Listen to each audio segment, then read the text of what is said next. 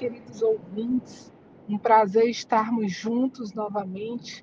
Estamos aqui com a professora Maísa e iremos continuar a série com a temática gestação e prática do exercício físico.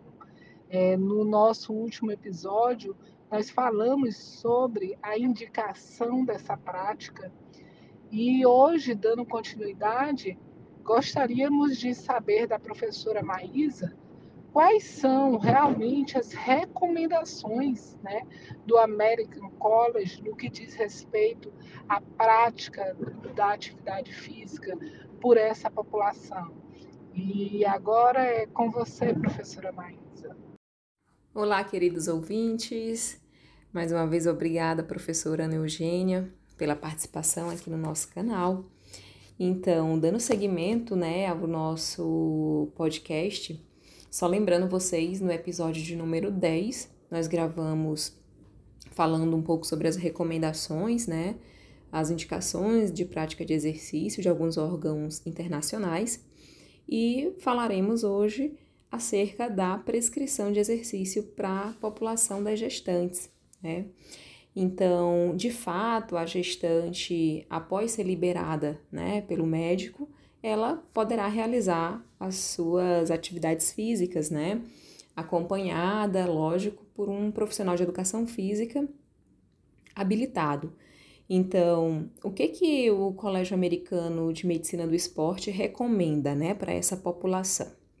Primeiro, é esclarecer é, um tabu que ainda existe na nossa sociedade de que no primeiro trimestre gestacional ela não pode realizar exercício, tá? Isso não existe uh, na literatura, nenhuma indicação de que no primeiro trimestre há um, um, um risco maior, por exemplo, de aborto espontâneo quando a mulher realiza o exercício físico. Então, a partir do primeiro trimestre, ela sendo liberada, ela pode sim iniciar sua prática ou continuar sua prática, né? Se ela já uh, é uma mulher ativa fisicamente. Bem, em relação à frequência, intensidade, né, e a duração dessa sessão, a frequência indicada é de 3 a 4 dias por semana. É, a intensidade adequada é que seja uma intensidade moderada, principalmente para aquelas mulheres que têm o IMC, né, abaixo de, de 25 quilogramas por metro quadrado antes do momento da gestação e para aquelas uh, gestantes que eram que tinham sobrepeso, né, antes mesmo da gestação, é, é recomendado que essa intensidade seja uh, leve, tá? Então existe essa distinção, né, de intensidade de acordo aí com o estado nutricional dessa gestante no momento pré-gravídico, né? Porque esse IMC ele não pode ser avaliado durante a gestação, mas ele é avaliado no momento, né, prévio. Em relação ao tempo, nós temos aí a indicação de que essa sessão ela deve durar uh, um tempo superior ou igual a 15 minutos inicialmente. Isso a gente pensa principalmente nas nas gestantes que são sedentárias, nas gestantes que têm algumas limitações. Então, por isso, um, uma sessão curta, né? E aí ela pode aumentando essa sessão ao longo do progresso aí do processo de treinamento, podendo então eh, ter sessões em torno de 30 minutos.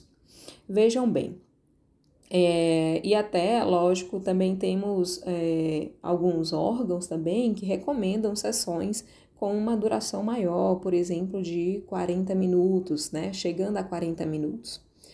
Bem, a gente observa é, que todas as recomendações né, de qualquer um dos órgãos, os números eles são precisos, né?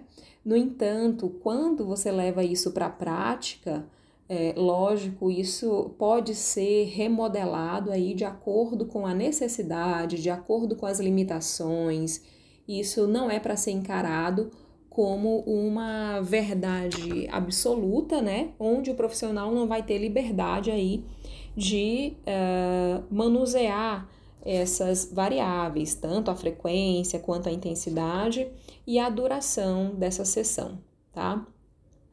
O tipo de exercício é indicado que essas gestantes a, a, realizem exercícios dinâmicos, né? E rítmicos também. A gente pode é, falar aqui em, em dança, caminhada, né? A, o próprio uso da bicicleta estacionária também, enfim, diversas atividades. Vale ressaltar que essa recomendação ela é, é destinada né, aos exercícios aeróbios, sendo que nas na última diretriz do Colégio Americano não é colocado uh, as diretrizes sobre exercícios resistidos, né?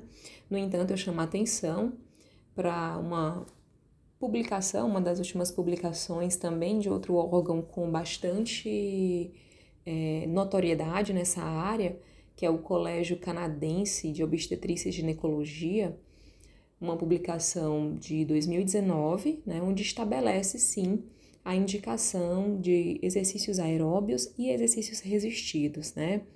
E sabemos que há uma, realmente uma necessidade de, das gestantes realizarem esse trabalho de fortalecimento muscular, pois durante esse processo de gestação, vários grupos musculares vão passar por um processo realmente de sobrecarga, né? Região dorsal, a região do assoalho pélvico, enfim.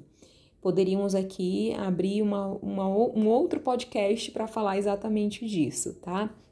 Então, só para a gente encerrar, é, então essas são as recomendações né, que nós temos do Colégio Americano para os exercícios aeróbios, e aí eu quero destacar sempre essa necessidade de, de colocar que essas recomendações elas não devem ser vistas como um ponto final, né? mas podem ser vistas como um ponto de partida pelo profissional de educação física, tá? divulguem é, o nosso podcast nas redes sociais e vai ser sempre um prazer estar aqui conversando com vocês. Tchau, tchau.